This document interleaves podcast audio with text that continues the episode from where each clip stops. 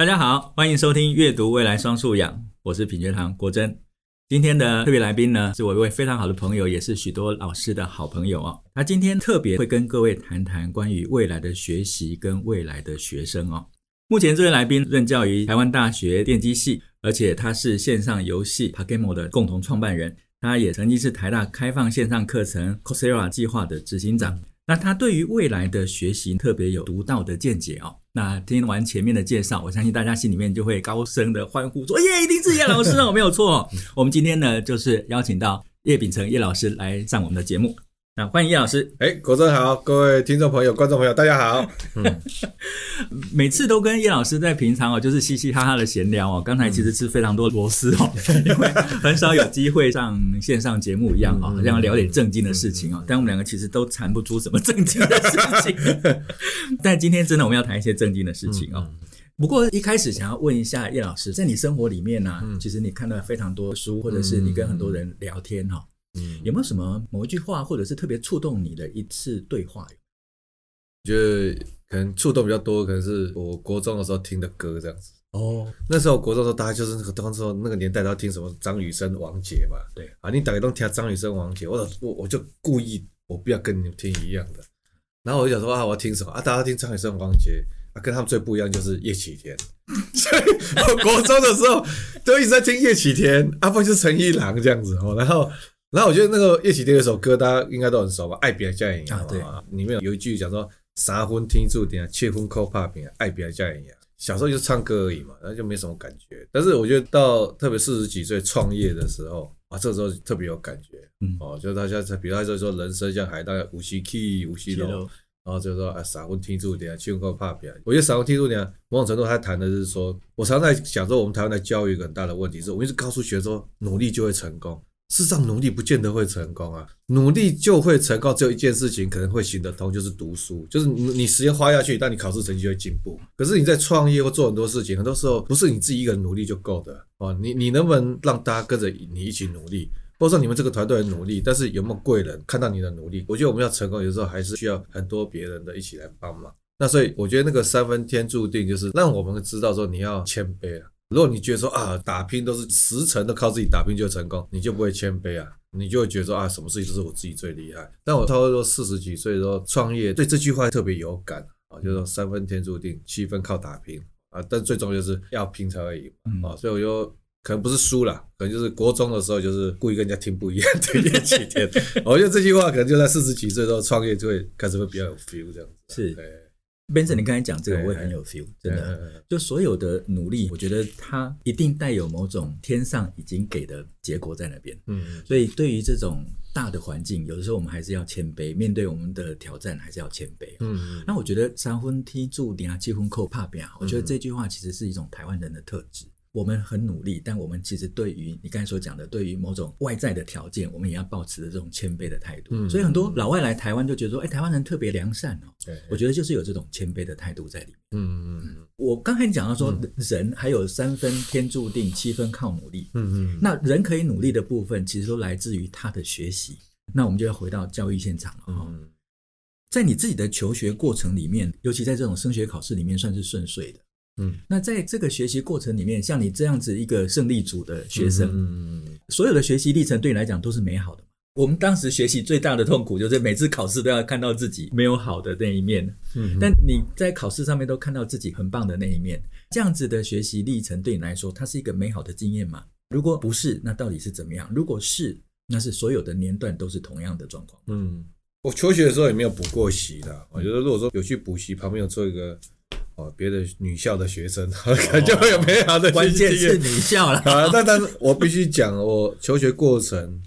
我觉得我学经验都不美啊。我确实是有那个能力去应付考试啊，而且有一些小聪明，大概抓老师出什么题目，考试应付的很好。所以年纪轻的时候，大概就是博学强记这样子，所以考试都难不倒我。那考试从国小、国中、高中一直都很顺利，包括到大学也是。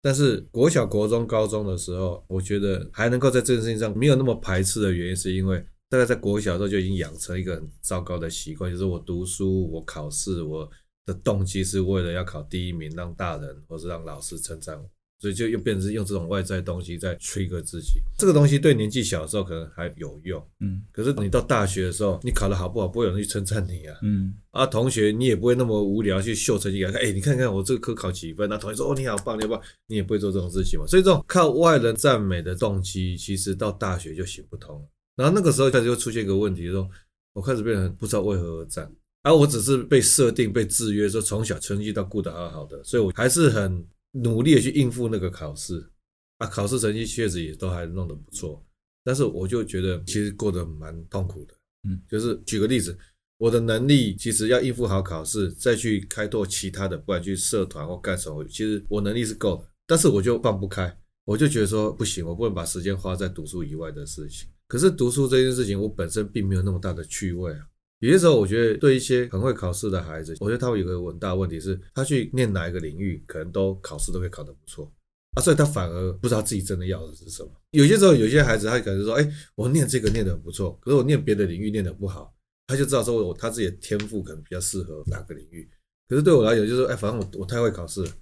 啊，所以好像去念每一科都可以念得还不错的时候，我就不知道我自己要的是什么。因为也被家里设定说，哎，可能以后要出国留学啊，出国留学真的很看大学的成绩啊，啊，所以就很放不开。然后我最惨的就是我差不多在高中就已经开始了，其实这样搞不好更早，国中开始，但是高中、大学更严重，就是我没有好奇心的。你你看那个新的没有碰过的，然后不了解的东西，即使它看起来还蛮有趣，我就觉得啊，好累。我好不容易把这几科成绩 GPA 顾好了，啊，现在又有一个新的东西要去弄懂，就心很疲累了。那我自己心里面也知道说，哎，不对，你只在应付课业的考试而已。然后，而且那种考试都是考试前一两个礼拜才在那边去找考古题，或是没有找考古题，想办法去读或干什么。但是一两个礼拜就把考试应付完了，应付完以后两三个礼拜就又通通都忘光。啊，自己都知道这是根本是学假的。在大学十八岁到二十二岁是人生可能是我们最黄金的时代，然后我却是一直把生命浪费在做假的学习。然后对其他的事情完全没有好奇心，然后就心如死灰。我那个时候就觉得说，每天在浪费自己的生命。我自己知道是，我即使考试考了，我都知道我在浪费我自己的生命，因为考完就忘了。然后你就觉得我最黄金的这个时间啊，你就看到每天就一分一秒还是过去一分一秒，然后你你很惶恐，但你又不知道怎么办，因为你也没有动力再去开拓新的东西。我刚才讲，我就是对新的东西完全没有好奇，那整个生命就陷在那边，卡在那边。那那其实是我心里面最黑暗的一段时间，这样子，所以大家就觉得说啊，你从小成绩都很好，念台大啊，或者那种，可是其实对我来讲，就是那种为了应付考试的这种学习，是曾经让我有一段时间是觉得很黑暗的，很焦虑，然后很彷徨，我我不知道怎么办。那后来是当完兵出国去美国念书的时候，第一年要修很多的课，那很多的课其实有很多东西是我大学也曾经碰过修过，我打开那个课本，我才发现，哎。怎么这些东西我以前修过，我现在打开完全没有印象，等于以前学的是白学的，全部都要从头来。但是在美国，我觉得有一个好处是，它不像台湾，看你修很多的课，我一个学期大概就三门课，啊，那三门课它有很多的作业，那作业真的是还蛮难的，就是这你要把东西搞懂。所以我那个时候就是去美国的第一年，每天就真的很认真的在读书，不是为了应付考试，说考试前两个礼拜才在读，而是。跟着老师在教的脚步，跟着他的作业，然后很扎实的在做学习。然后那时候就开始觉得，哎，我真的把这个弄通弄懂了，然后就觉得很开心。就是那是真的把那东西弄通弄懂，不是只是为了应付考试，然后他看考古题考过哪些题型，然后就这样哦，就是啊这题型我记得，然后去应付考试，不是真的把东西很彻底的弄通弄懂啊，真的把整个理论到整个学习，我整个觉得哇，我就是融会贯通。那甚至这个课的东西跟另外一个课的东西，可以把它两个可以连接起来，我觉得很爽。而且我觉得，在一个陌生的环境，对我还有另外一个意义，就是在于说，我每天都很确切的感觉到自己的进步。除了刚才讲念书，我今天把东西念得很扎实，我觉得说啊，我真的是今天要比昨天更懂了一个定理。或者说我今天去学校餐厅跟那个店员点餐，我就觉得说哇，我今天点餐，我英文讲的比昨天顺。就每天很确实的感觉到自己的进步。我觉得那一年是我可能这辈子我觉得最美好的学习，也就是你每天很确实的感觉到自己又比昨天进步了。虽然不见得多，我今天可能只比昨天英文讲顺一点之外，但其他东西可能还没有读通。但是你就是可以感觉，我今天又比昨天 update 了。所以那那个是一个一整年的过程，然后一直到一年后，就反正就是那个资格考考完，就没有再读那么多书，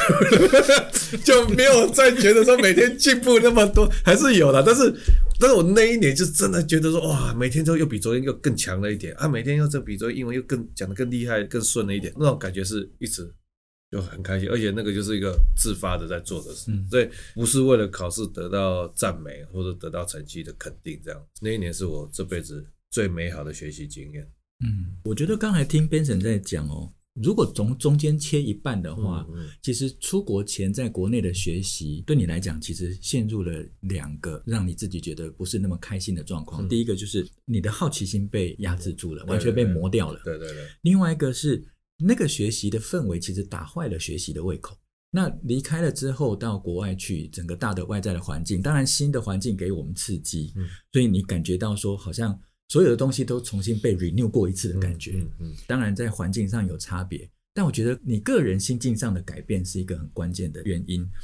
那有可能是因为你年纪大了，所以你比较知道这件事情。如果是我们个人心境上的改变，才让我们意识到学习跟我们之间紧密的关系。那有没有可能这样子的内在的条件是可以复制在年纪比较小的阶段？因为可能小的时候会觉得所有给我的任务或给我的指导都是外在的压力，因为它限制了那个本我的嗯喜欢玩的那种性格。那我会再问这个问题，是因为它后面你做 PaGamO 跟把游戏跟学习融合在一起，跟这两个学习阶段之间的差异。你在后面觉得透过好奇玩这样子的心情，因为我听过你演讲，有一次你讲到说，嗯，把学习当做是一件好玩的事情，用玩来学习，这中间是不是有关联性？我我觉得在美国念博士的那个时候，那一年其实外在环境还是有影响。像在我的母校，他们对博士班的学生，他会认为说逼你没有用，有时候甚至对成绩也不会那么在乎。因为他觉得说，你博士生是因为你觉得这个事情对你研究有需要，所以你来修这个课，不是为了得到好成绩而修这个。所以他们其实对成绩这件事情没有很在意。所以在这种情况之下，你如果还把拿到好成绩当做你的动机，你就觉得这很荒谬。因为老师都不觉得成绩重要，成绩算是对博士生比较宽松。那你就拿到好成绩，你在那边操普攻哦，我多多厉害，没有意义嘛？对，所以一方面是他们对成绩没有很在乎。当然了，你要考过资格考，他还是会看你的成绩啊。但是我就说，过了资格考之后，你很多修课他其实没有在乎这个事情。那第二个，我觉得其实就是因为在这种情况之下，追求成绩已经不是你最主要的动力的时候，或者说，我觉得应该讲评量的方式有差。因为你说我去美国念书的时候，我我其实很在意的资格考要不要能不能考得过，因为不管在台湾或在美国，你念博士就是自考要过才会继续念。那你资格考有两次机会，如果都没考过，你就会拜拜。可是我觉得他这个资格考设计的很好的做法是说，他的资格考不是考笔试。如果考笔试的话，我们台湾的学生都很厉害，我们考古题都是哦，全部看，我们都应付都很厉害。我们密西根大学，我们那个系的规定，他的资格考就是口试，三个口试委员分别跟他约个时间啊，就随便他问，随便他考啊，就在白板写这样。所以你根本不知道他在问什么东西啊，你无从准备啊，所以你就真的要把这个东西学通学懂。当你的评量不是像那种传统那种那么容易应付，是真的要考验你这么把东西学通学懂之后，你就真的要很扎实把它学起来。我觉得我那个过程当中是第一次感觉把东西弄通弄懂，把整个学习的东西融会贯通，然后一以贯之。我那时候甚至里面课本没有写的东西，我自己把它想出来啊，那时候就觉得很爽。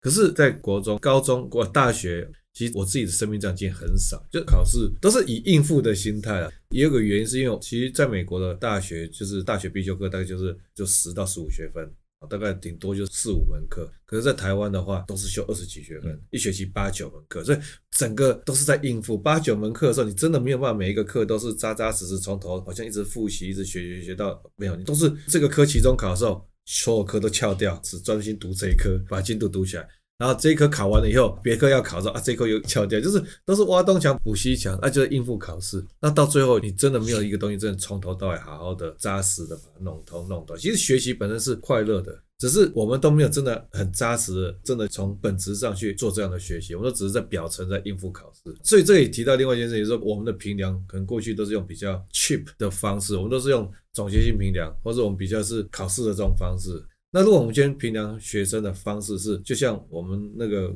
老师就用口试嘛，他口试真的就是可以很扎实的检验你这个东西到底有没有学通啊。那这时候你就知道你的学习目标是把东西学通，你不是只是要应付说哦，我考试的考古题这些题型我会我就 OK 了哦，那你就会真的静得下心来，我真的要把这东西好好的弄懂。那把一个件事情好好的弄懂之后，那本来就有成就感。就觉得很快乐这样子。所以我觉得那个成就感还是很重要的。那只是说，作为一个博士生，把一个学问真的把它弄懂这件事情，是我的成就感。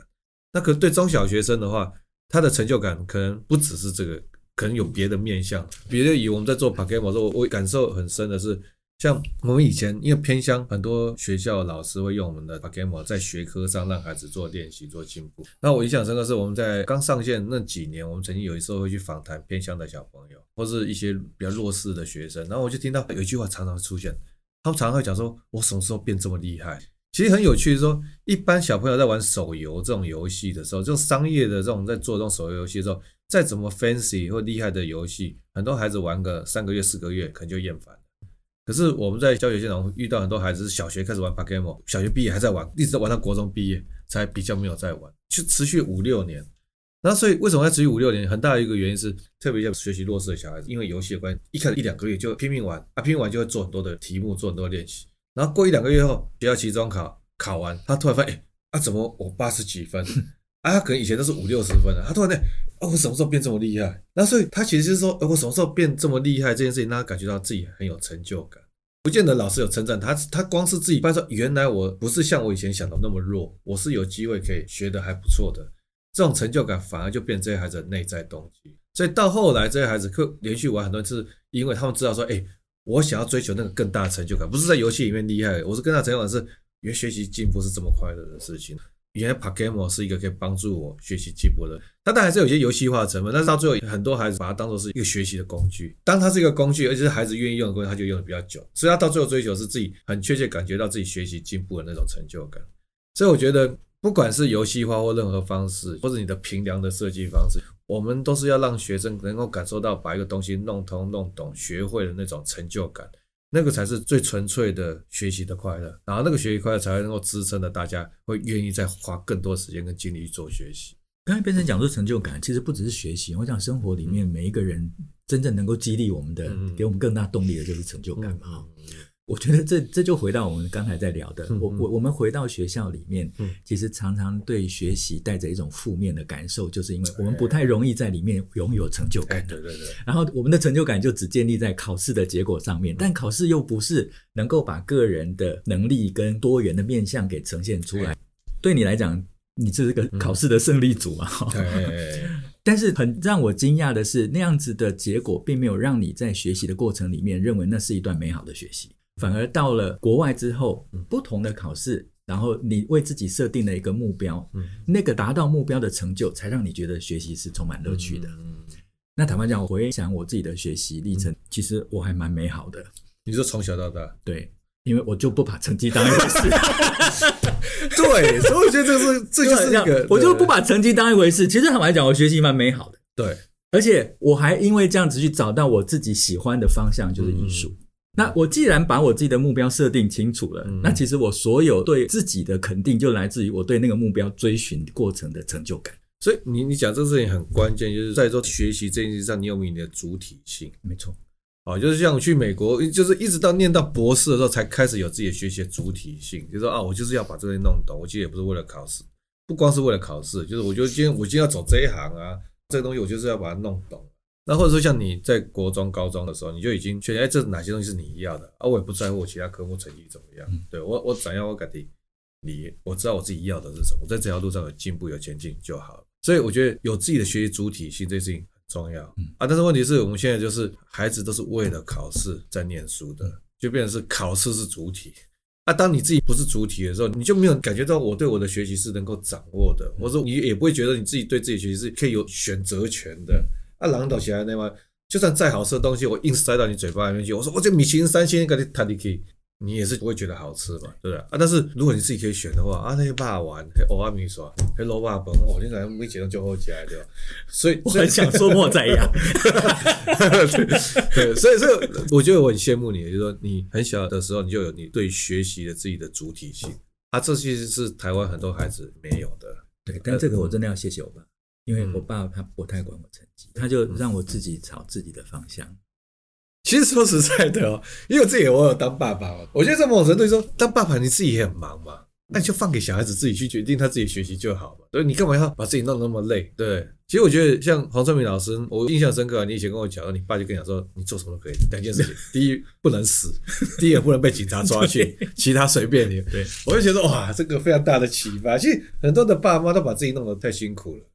侏罗纪公园有一句名言，真的说的很好：生命会自己找到出路。我不是说我们要放任小孩不管他，你还是可以关心他，是啊，然后成为支持他追求他自己方向的力量。但是你不用自己把自己搞那么累，说他要怎么走，要做什么事情，都都是变成你要去指导他。那这样那个孩子就又失去了自己主体性了。